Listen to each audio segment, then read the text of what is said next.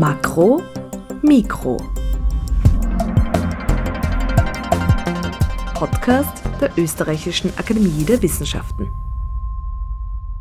Willkommen bei Makro Mikro, dem Podcast der ÖAW. Am Mikrofon ist Julia Grillmeier und ich darf heute wieder mit dem Science Buster und Mikrobiologen Martin Moder sprechen. Nochmal vielen Dank, dass du dir immer wieder Zeit nimmst für Makromikro und uns auch quasi diese Orientierung bietest, was denn bezüglich Covid-19 jetzt auch aktuell in der Wissenschaftsgemeinschaft, aber auch außerhalb Thema ist und auch besonders heiß diskutiert wird. Ich habe vorher gerade nachgeschaut, wir haben schon fünf Podcasts aufgenommen für die ÖAW, also fünf Makromikros. Und heute in der sechsten Podcastaufnahme geht es um die Themen Virusmutation einerseits und Sequenzierung andererseits, die natürlich auch wieder Corona Zusammenhänge haben und auch untereinander Zusammenhänge haben. Aber vielleicht starten wir gleich mit den Virusmutationen. Wo treten die denn auf? Worum handelt es sich denn da überhaupt? Also diese Erbinformation von diesem Coronavirus, die ist in etwa 30.000 Buchstaben lang. Und äh, ich sage jetzt einfach Buchstaben dazu. Also in der Genetik, da gibt es bei der RNA vier verschiedene Buchstaben. Und zwar kürzt man die ab mit A, U, G und C. Und das ist quasi der genetische Code, äh, mit dem RNA funktioniert. Und es ist jetzt so, wenn sich diese Viren, wenn sich, wenn sich die vermehren, dann bauen die immer wieder kleine Schreibfehler ein. Ja, da können kleine Ausschnitte verloren gehen, da können sich einzelne Buchstaben in andere Buchstaben umwandeln. Und das ist eigentlich ganz normal, das passiert bei allen Viren, bei manchen mehr, bei manchen weniger. Also beim Coronavirus zum Glück eh relativ selten, verglichen mit äh, Grippeviren oder HIV, was da überhaupt besonders arg ist. Aber bei diesen Mutationen ist so, die allermeisten davon haben überhaupt keine Auswirkungen. Das ist für das Virus eigentlich völlig wurscht. Äh, aber dann gibt es ein paar Mutationen, die haben fürs Virus negative Auswirkungen. Und dann gibt es Mutationen, und das sind die allerseltensten, die haben für das Virus positive Auswirkungen. Äh, und, und, positive Auswirkungen fürs Virus heißt halt in aller Regel negative Auswirkungen für uns Menschen. Also da geht es dann zum Beispiel um die Frage, wird dieses Virus dadurch ansteckender und kann es vielleicht der Immunantwort, die wir bereits aufgebaut haben, durch eine Impfung oder durch eine überstandene Infektion, entweichen. Also kann es lernen, dem zu entkommen. Und deswegen ist es natürlich ganz wichtig, diese Dinge äh, zu überwachen und immer zu schauen, was das Virus gerade treibt. Ähm, und da ist halt das Problem mit diesen gewöhnlichen Tests, die wir jetzt alle einigermaßen gewohnt sind, diese Antigen-Schnelltests, aber auch die PCR-Tests. Da kann ich zwar testen, ist das Virus vorhanden oder nicht in mir, aber ich kann, zumindest mit denen, die da jetzt in Umlauf sind, nicht so einfach testen, ob eine bestimmte Mutation aufgetreten ist. Weil diese Tests, die wir jetzt haben, die sagen einfach vorhanden oder nicht, aber um eine Mutation zu finden und, und vor allem um neue Mutationen zu finden, da muss ich all diese 30.000 Buchstaben vom Coronavirus ablesen. Und, und, dieses Ablesen, das nennt man Sequenzieren. Mhm. Sequenzierung, da war ja schon eigentlich von Anfang an auch die Rede davon, dass man quasi die Erbinformation des Virus aufschlüsselt, aber durch die Mutationen, diese Themen hängen insofern miteinander zusammen, dass die Sequenzierung die einzige Möglichkeit ist, auch zu sehen, wie der Virus mutiert. Und insofern ist es dann nochmal natürlich was anderes als der PCR-Test, der ja auch auf eine bestimmte Erbgutsequenz abzielt, aber eben nicht auf dieses ganze Genom, ist das richtig? Genau, also wenn das Virus gar nicht mutieren würde, dann müsste man auch nicht sequenzieren. Dann hätte man das einmal am Anfang gemacht und das wird dann in aller Ewigkeit gelten. Mhm. Also der Grund, warum wir immer wieder sequenzieren müssen, das ganze Genom, ist, weil sich es eben verändert. Äh, und da hat man zum Beispiel am, am CEM, am, am Zentrum für molekulare Medizin, schon vor Monaten zeigen können, dass so, wenn man jetzt in der Bevölkerung hergeht und sich immer wieder das Genom anschaut, dass so ein, zwei Mutationen pro Monat äh, in diesem Virus dazukommen. Und das ZEM ist auch jetzt eigentlich äh, federführend bei der Sequenzierung von diesen, von diesen Genomen vom Virus im ganzen Land. Also das machen da vor allem die Gruppe vom vom Andreas Bergdahl und vom, vom Christoph Bock. Das möchte ich dazu sagen, weil die kenne ich noch von meiner Zeit am ZEM. Mhm. Ich habe dort meine Doktorarbeit geschrieben und das freut mich total, dass, äh, dass die zwei da jetzt quasi für die Sequenzierung im Land hauptverantwortlich sind. Die, die machen da so Next Generation Sequencing Verfahren. Da kann man auch sehr viele Genome in einem Durchlauf testen. Aber das ist natürlich deutlich aufwendiger als eine PCR oder so ein Schnelltest. Mhm, mh. Ja, es, es, es, gibt halt auch andere Institute, die da auch ziemlich vorne dabei sind. Zum Beispiel am, am Institut für molekulare Biotechnologie, am, am IMBA, zusammen mit dem IMP. Die haben auch eine Methode entwickelt, die ist ziemlich cool, die heißt SARS-SEC.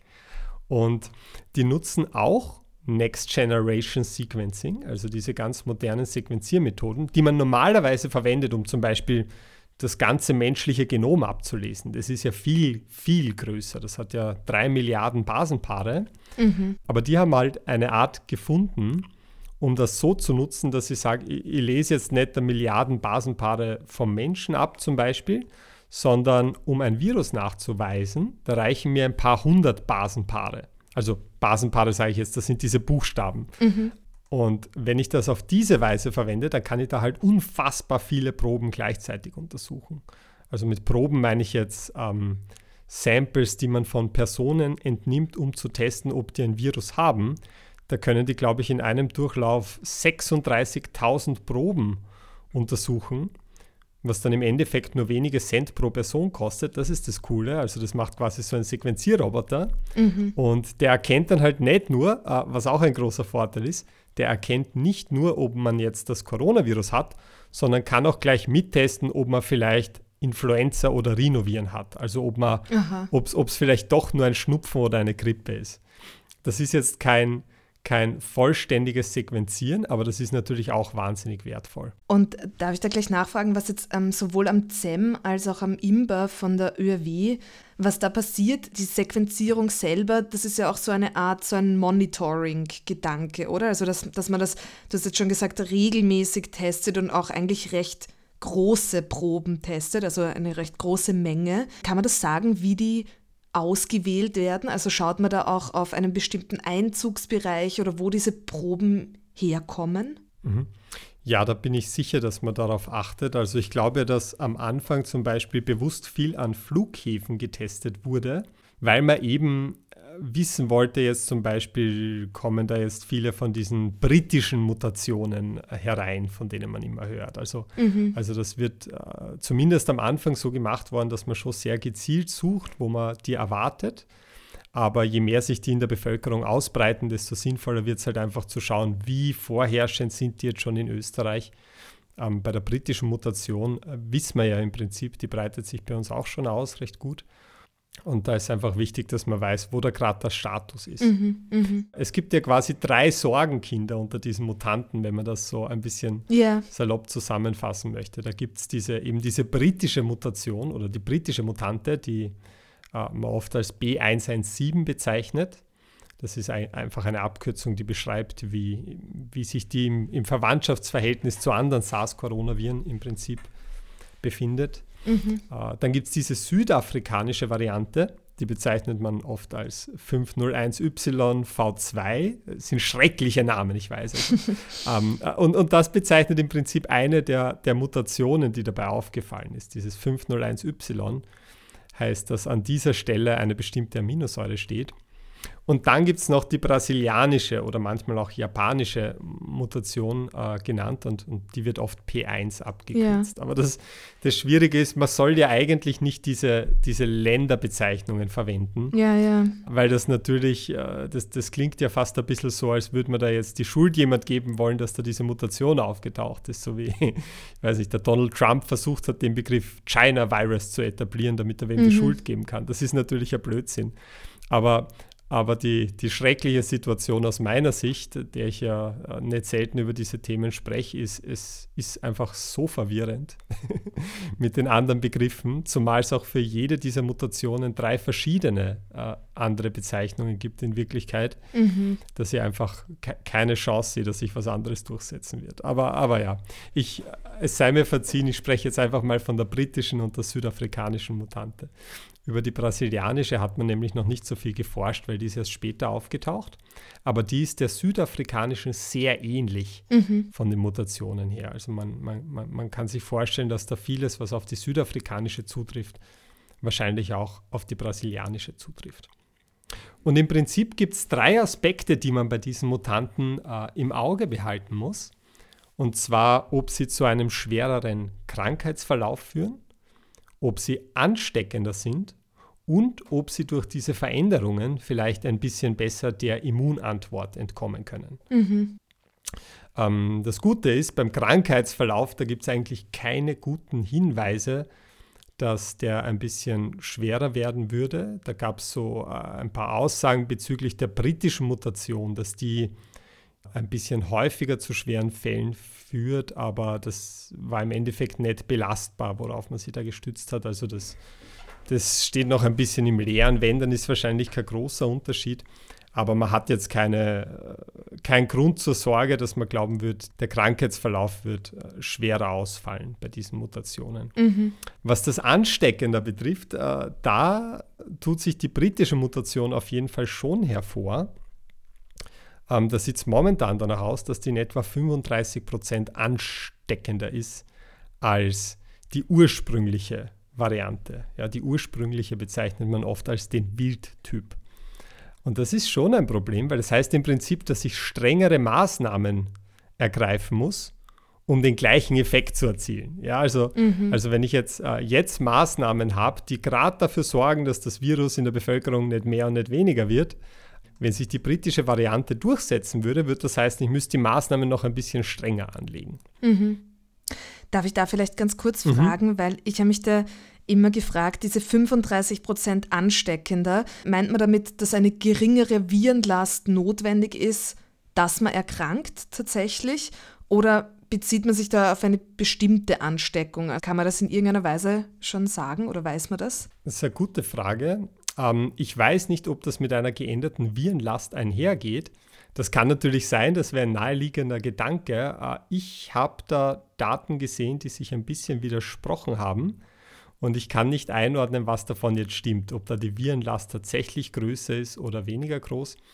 Mhm. Also mich würde das sehr überraschen, wenn sich die, die Infektionsroute großartig verschiebt. Aber im Endeffekt weiß ich es nicht. Also es ist überhaupt diese 35%-Zahl, die ist ja die ist ja auch erst äh, zwei Wochen alt oder so. Ja, ja. Das geht ja alles so schnell. Zuerst hat es geheißen, bis zu 70 Prozent ansteckender. Mhm. Ähm, das war aber auch ein, ein, eine, eine sehr pessimistische Schätzung, weil das nämlich der ganz obere Bereich des Konfidenzintervalls war. Also, äh, und das waren halt früher Studien, da hat man jetzt bessere gemacht mit mehr Daten mhm. und, und 35 Prozent dürfte so der Wert sein. Das heißt, die beobachtet man einfach, die 35 Prozent. Das stellt man fest im Vergleich zum vorigen Infektionsverlauf. Genau. Mhm, mh. Und man, man, man, kann sich auch mechanistisch ein paar Dinge anschauen. Also zum Beispiel diese britische Mutation, die, die bindet ein bisschen effizienter an unsere Zellen mhm. mit seinem Spike-Protein. Es könnte natürlich sein, dass das dann auch wieder irgendwas dazu beiträgt. Aber im Endeffekt äh, hat man einfach diese Beobachtungszahl und was genau jetzt diese veränderte Eigenschaft ist, dass diese 35 Prozent zustande kommen ähm, hätte ich zumindest noch nichts ja. gesehen, dass das letztgültig beantwortet. Wäre aber sehr interessant auf jeden Fall. Was ja in meinen Augen der, der spannendste Aspekt ist von dem Ganzen, ist dieses Entkommen der Immunantwort. Mhm. Also ich, äh, der Begriff, den man da normalerweise verwendet, ist Escape-Mutation. Also Escape im Sinne von Ausbruch. Das Virus verändert sich so, dass es vor uns, von unserem Immunsystem entkommen kann. Und im Deutschen verwendet man da jetzt den Begriff Fluchtvirus. Aha. Ich, ich, ich habe den noch nie zuvor gehört. ich finde auch im Internet findet man den Begriff nirgends bis vor wenigen Wochen. Also ich glaube, das ist jetzt ein neu erfundener Begriff, der sich aber wahrscheinlich durchsetzen wird. Das Fluchtvirus wäre dann ein Virus, das sich so verändert hat, dass die Immunreaktion, die man schon gebildet hat, nicht mehr greift. Mhm. Und, und da sind aber die guten Nachrichten bezüglich der britischen Mutation. Da hat man schon relativ viele Daten erhoben und es schaut eigentlich nicht danach aus, als würde diese britische Mutation irgendwie nennenswerte Auswirkungen auf die Immunantwort haben. Das heißt, wenn die einen Effekt hat auf die Immunantwort, dann ist das eher nur ein kleiner voraussichtlich. Mhm. Ja? Also bei der ist wirklich das Problem, dass er sich schneller vermehrt vor allem. Und dieses Entkommen der Immunantwort, das würde dann heißen, dass man diese Immunität, die man hat, wenn man an einer, sage ich jetzt mal, an dem, wie hast du es vorher genannt, an dem ursprünglichen Virus erkrankt ist. Dem Wildtyp. Genau, dem Wildtypen, dann habe ich eine bestimmte Immunantwort, aber das heißt, dass die wenn es tatsächlich ein Fluchtvirus wäre, dass dann diese Immunantwort nicht reagiert, also oder dass, dass die dann nicht hilfreich ist. Man ist nicht immun, wenn man einmal schon erkrankt ist. Genau, das wäre die Gefahr. Mhm. Oder nicht nur das, sondern äh, im schlimmsten Fall mhm. wäre es auch so, dass man nicht immun ist, wenn man sich geimpft hat. Mhm. Was ja mhm. auch das Spike-Protein im Prinzip des ursprünglichen Virus, des Wildtypen in uns einbringt. Ja. Ah, und da, da gibt es aber schon ein paar Untersuchungen und das ist jetzt keine Hiobsbotschaft. Ja? Also die, die Situation ist folgende. Ich, Im Prinzip, was, was bei der Erkrankung passiert und was aber auch bei der Impfung passiert, ist, dass ich Antikörper gegen dieses Spike-Protein bilde. Ja, also Spike-Protein, ich glaube mittlerweile sagt es ja eh allen was, das ist dieses, dieses Eiweißmolekül an der Oberfläche vom Coronavirus. Und wenn man sich das aber genauer anschaut, und jetzt stellen wir uns das einfach mal vor, als wäre das so eine Art Stachel, so stachelförmig, und mit der Spitze vom Stachel bindet es an unsere Zellen. Und diese Stachelspitze, die bezeichnet man als die rezeptorbindende Domäne. Mhm. Das ist der Teil, wo wirklich das Virus und meine Zelle ganz eng miteinander interagieren. Und jetzt kann man sich vorstellen, wenn an dieser Position ein Antikörper bindet, dann ist diese Stelle quasi blockiert und das Virus kann nicht mehr so gut an meine Zellen binden und kommt nicht mehr so gut rein. Mhm. Und das ist natürlich großartig, weil dann bin ich quasi äh, sehr gut geschützt. Und jetzt habe ich aber die Situation, dass diese Mutanten, und deswegen gelten sie als besorgniserregend, also so hat man sie wirklich genannt, Variant of Concern, also die besorgniserregenden Varianten, die haben Mutationen in dieser rezeptorbindenden Domäne. Mhm. Und die Mutationen sind zum Teil gleich zwischen diesen drei Varianten, sie sind aber, haben aber auch Unterschiede. Und besonders ausschlaggebend dürfte eine sein, und zwar eine, die man als E484K bezeichnet. Die ist jetzt zum Beispiel nicht in der britischen Mutation, aber schon in der südafrikanischen und der brasilianischen. Und dieses E484K, das ist wieder so eine Nomenklatur. Yeah. Das bedeutet einfach, äh, wenn ich das Spike-Protein hernehme, dann kann man sich das vorstellen wie eine lange Kette von Aminosäuren. Ja, also Eiweiße bestehen aus Ketten von Aminosäuren. Und diese Aminosäuren kann man mit einzelnen Buchstaben abkürzen. E steht zum Beispiel für Gluta Glutaminsäure und K steht für Lysin.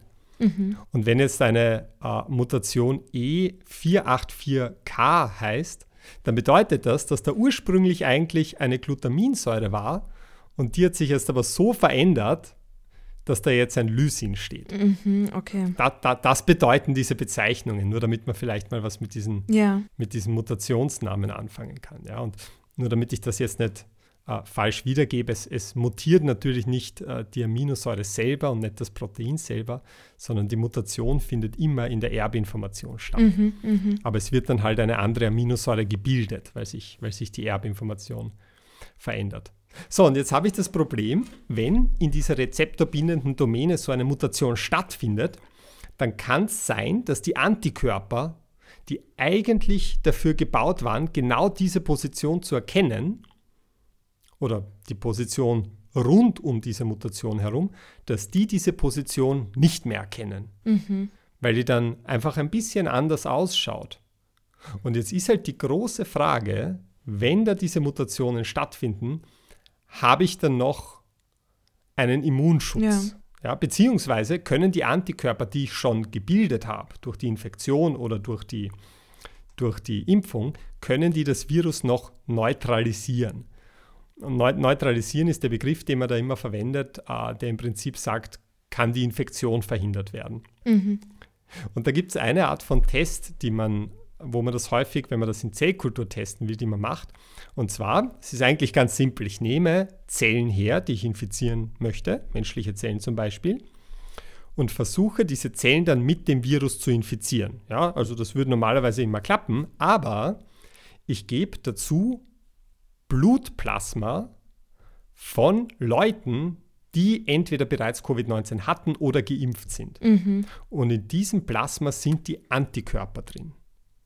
Und jetzt kann ich schauen, ob, wenn ich diese Antikörper von den Personen da dazugebe, ob diese Antikörper die Infektion verhindern. Mhm äh, und, und, von den Zellen. Und vielleicht nur eine kleine Randnotiz. Ähm, man nimmt da oft nicht die echten mutierten Viren, sondern oft baut man nur einzelne Mutationen nach genetisch, äh, weil das ein bisschen sicherer ist. Oder man geht sogar noch weiter und möchte es ganz sicher machen, dann nimmt man Pseudoviren. Das ist eigentlich eine ganz andere Form von Virus, nämlich das sind Lentiviren, ähnlich dem HIV. Und stattet quasi nur ihre Oberfläche mit dem Spike-Protein, mit dem mutierten Spike-Protein aus. Mhm. Das ist eine, eine ganz sichere Art zu arbeiten, weil die sind nicht vermehrungsfähig. Und da, im Prinzip will ich ja nur wissen, ob die Infektion verhindert wird, wenn das Spike-Protein anders erkannt wird. Also das, das geht genauso. Mhm. Und hier ist, was sich gezeigt hat. Also bei dieser südafrikanischen Variante, die dürfte tatsächlich negativen Einfluss auf den schon vorhandenen Immunschutz nehmen. Da gibt es äh, da gibt's Arbeiten von BioNTech und Moderna, die haben da schon, die haben da schon Arbeiten geliefert, wo es zeigt haben, wenn diese Mutationen vorhanden sind, die da jetzt gekommen sind, dann binden die Antikörper an dieser Stelle schlechter. Mhm. Aber jetzt ist ganz wichtig zu wissen, dass das nicht schwarz-weiß ist. Also es ist nicht Immunschutz vorhanden oder Immunschutz nicht vorhanden, okay. sondern da gibt es Abstufungen. Ja, man kann sich vorstellen, dieses Spike-Protein, das ist ein großes Protein und das hat viele Bindungsstellen für Antikörper. Ja, diese Bindungsstellen, die nennt man Epitope. Und wenn jetzt ein paar davon verloren gehen, dann kann es zwar sein, dass der Immunschutz sinkt, aber dann verschwindet er nicht gleich. Dann ist es eher so, dass ich einfach eine höhere Dosis an Antikörpern brauche, ja, einen höheren Antikörper-Titer, damit diese Neutralisation noch stattfindet. Ja. Und das sind eigentlich die guten Nachrichten, weil diese Impfungen von BioNTech und Moderna, da haben wir gesehen, die haben wirklich hohe Antikörper-Titer, die sie verursachen. Mhm. Und da kann man schon davon ausgehen, dass der Immunschutz auch noch gegen diese Varianten vorhanden ist.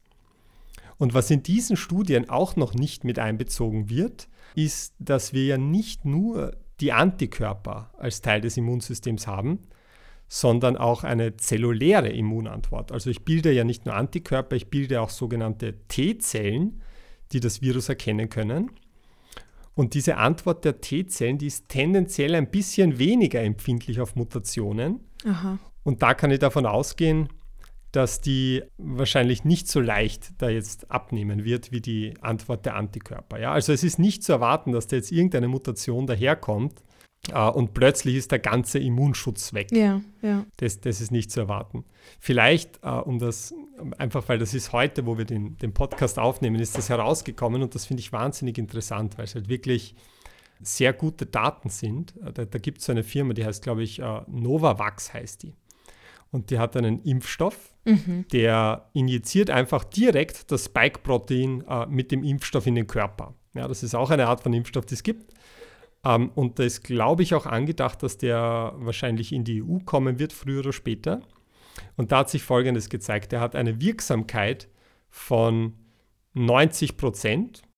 Und dann hat sich aber gezeigt bei der, bei der wenn man jetzt nur die südafrikanische Variante betrachtet, und da hat man nachgeschaut bei der Zulassungsstudie, dann ist es so, dass da die Wirksamkeit nur 60 Prozent beträgt. Okay. Mhm. Jetzt darf man aber eine Sache nicht verwechseln. Äh, wenn es jetzt heißt 60 Prozent Wirksamkeit, dann, dann klingt das so danach, gut, dann, dann werde ich geimpft und dann bin ich ein bisschen äh, geschützt. Und wenn ich es dann aber kriege, dann war die Impfung umsonst. Mhm. Aber, aber so ist es nicht, weil eben weil diese Immunität ein Spektrum ist, das ist generell etwas, das man sieht in den geimpften Gruppen. Wenn da Leute trotzdem das Coronavirus bekommen, dann ist die Wahrscheinlichkeit, dass die einen schweren Verlauf haben, einfach deutlich reduziert. Mhm. Ja? Also das ist etwas, das ist, und das geht oft unter, weil wir oft so gern eine einzelne Zahl haben, und zwar die Wirksamkeit. Ja.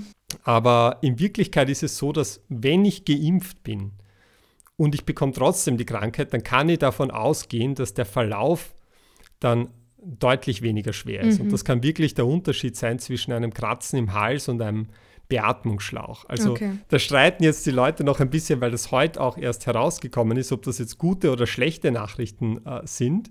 Äh, ich würde sagen, es sind gute Nachrichten, weil es war eigentlich überhaupt nicht klar, ob diese neuen Mutanten überhaupt von den Impfungen erfasst werden. Ja. Und jetzt sehen wir doch, die greifen da auch. Und schwere Verläufe, wenn ich das richtig verstanden habe, und ich habe die Arbeit nur ganz kurz gesehen, bevor wir den Podcast angefangen haben, schwere Verläufe sind da mhm. auch deutlich reduziert. Und das mhm. ist eigentlich gut, weil das ist ja das, was wir wollen. Ja. Also in jedem Fall ist Corona haben nicht gleich Corona haben, sondern das ist eben auch nicht schwarz-weiß. Genau, genau, das fasst das gut zusammen. Ja, vielleicht sozusagen, das waren jetzt die positiven Nachrichten oder deine positive Interpretation von diesen jetzt ganz neuen Studien.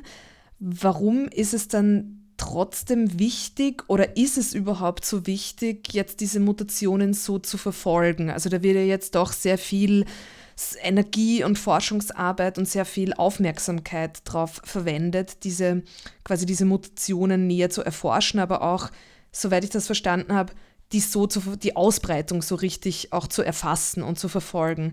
Warum ist denn das dann überhaupt so entscheidend? Mm, das hat eigentlich gleich mehrere Gründe. Äh, das eine ist, wir, wir können eigentlich äh, aus dem, was wir in anderen Ländern sehen, gar nicht so gut abschätzen, wie sich die Mutanten bei uns verhalten werden. Mhm. Weil zum Beispiel, wenn man sich anschaut, diese südafrikanische Variante, dort, wo die entstanden ist, das war eine Region, wo schon eine sehr starke Immunität quer durch die Bevölkerung vorherrschend war. Einfach weil da geht man echt davon aus, dass vielleicht schon Herdenimmunität erreicht war. Und wenn da so eine Mutante entsteht, dann hat die natürlich einen enormen Verbreitungsvorteil. Mhm. Also die hat dort einen Riesenvorteil, einfach weil äh, die meisten Leute ja gar nicht mehr infiziert werden können würden. Und jetzt kann es natürlich sein, wenn die zu uns kommt und bei uns waren ja die Infektionszahlen zum Glück nie so hoch, dass diese Mutation zum Beispiel gar keinen nennenswerten Vorteil hat. Mhm. Und dass es eigentlich gar keinen Grund gibt anzunehmen, dass sich die bei uns jetzt durchsetzt. Also es kann sein, dass solange bei uns die Zahlen jetzt nicht mega nach oben schießen, dass diese Mutation da eigentlich ja halt so ein bisschen dahin dümpelt und sie gar nicht nennenswert ausbreitet. Das, das wäre eine Möglichkeit und das können wir aber halt nur wissen, wenn wir da regelmäßig sequenzieren. Etwas anderes, was auch wichtig ist, äh, ich habe am Anfang gesagt, eine PCR kann diese Mutanten nicht nachweisen. Ja. Ähm, das ist insofern richtig, dass ich mit einer PCR keine neuen Mutationen finden kann, aber in dem Moment, wo ich eine Mutation entdeckt und beschrieben habe, kann ich PCRs gezielt so designen, dass sie mir nicht nur sagt, ist das Virus vorhanden, sondern auch eine Zusatzreaktion macht, die sagt, ist diese eine Mutation, die mich interessiert, vorhanden. Mhm. Und so eine PCR ist natürlich viel günstiger und geht viel schneller als so ein äh, vollständiges Sequenzieren. Und das ist natürlich, das macht das, das äh, zukünftige Monitoring dann auch viel leichter, wenn ich sage, ich habe einen Test, das ist jetzt kein direkter Schnelltest, aber ich kann ihn notfalls in ein paar Stunden durchführen wo ich gleich schauen kann, ist das die britische Mutation, ist das die brasilianische Mutation etc. Ja, also ja. so Dinge kann man auch bauen. Und was ich besonders cool finde, ist, wenn wir das monitoren und schauen, was setzt sich durch und was sind besorgniserregende Mutationen, dann kann man da schon ein bisschen vorarbeiten und für den Fall des Falles, dass es notwendig wird, die Impfungen schon mal anpassen. Mhm. Und, und das wird auch schon gemacht. Also Moderna hat gesagt äh, und BioNTech auch, sie arbeiten schon an einem Booster-Shot für die, für die südafrikanische Vers Variante, obwohl es momentan so ausschaut, als würden die Impfungen eh noch gut greifen, weil die eben so hohe Antikörper Titer hervorrufen. Mhm. Aber für den Fall, äh, dass, dass es trotzdem notwendig werden sollte oder für den Fall, dass vielleicht noch zusätzliche Mutationen dazukommen, die es noch ein bisschen äh, mehr Richtung Immune Escape schieben, passen die das schon mal an und, und gehen damit auch bald in, in klinische Studien. Und das ist, äh, und Novavax hat das eigentlich auch schon angekündigt. Also das ist das Coole, wenn man das regelmäßig sequenziert und je besser und je häufiger wir das machen, desto weniger laufen wir eigentlich diesem neuen Infektionsgeschehen immer hinterher und desto eher mhm. können wir ihm vielleicht sogar einen Schritt voraus sein. Das macht total Sinn, ja. Ja, sehr spannend. Ja, wie schon eingangs gesagt, das ist ja unser sechster Podcast, wenn ich es richtig gezählt habe. Und da ging es ja auch um diverse ähm, Wirksamkeiten von, sei es jetzt der Impfung, aber auch Tests und wie die funktionieren. Und da ist ja in deiner Funktion des Science-Basten da irgendwie besonders gefragt, weil es klingen viele Sachen ja auf den ersten Blick so absolut apokalyptisch und ich glaube, Mutation ist so generell jetzt auch ein Begriff, der jetzt, wenn man jetzt so an die Popkultur denkt oder so, mit dem man immer eher Fürchterlichkeiten äh, in Zusammenhang bringt. Und äh, da ist es auch ganz gut, natürlich ähm, herauszustreichen, wie du es jetzt auch gemacht hast, wo man genau hinschauen muss, aber auch so Begriffe, die für uns vielleicht so ein bisschen tragischer besetzt sind, als sie dann durchs wissenschaftliche Auge aussehen, da auch ein bisschen aufzuklären. Ja, das freut mich zu hören. Das war Makromikro, der Podcast der Österreichischen Akademie der Wissenschaften. Alle Ausgaben von Makromikro finden Sie unter oerw.ac.at und überall, wo es Podcasts gibt. Wir freuen uns, wenn Sie uns abonnieren und uns Feedback hinterlassen. Julia Grillmeier sagt vielen Dank fürs Zuhören und bis zum nächsten Mal.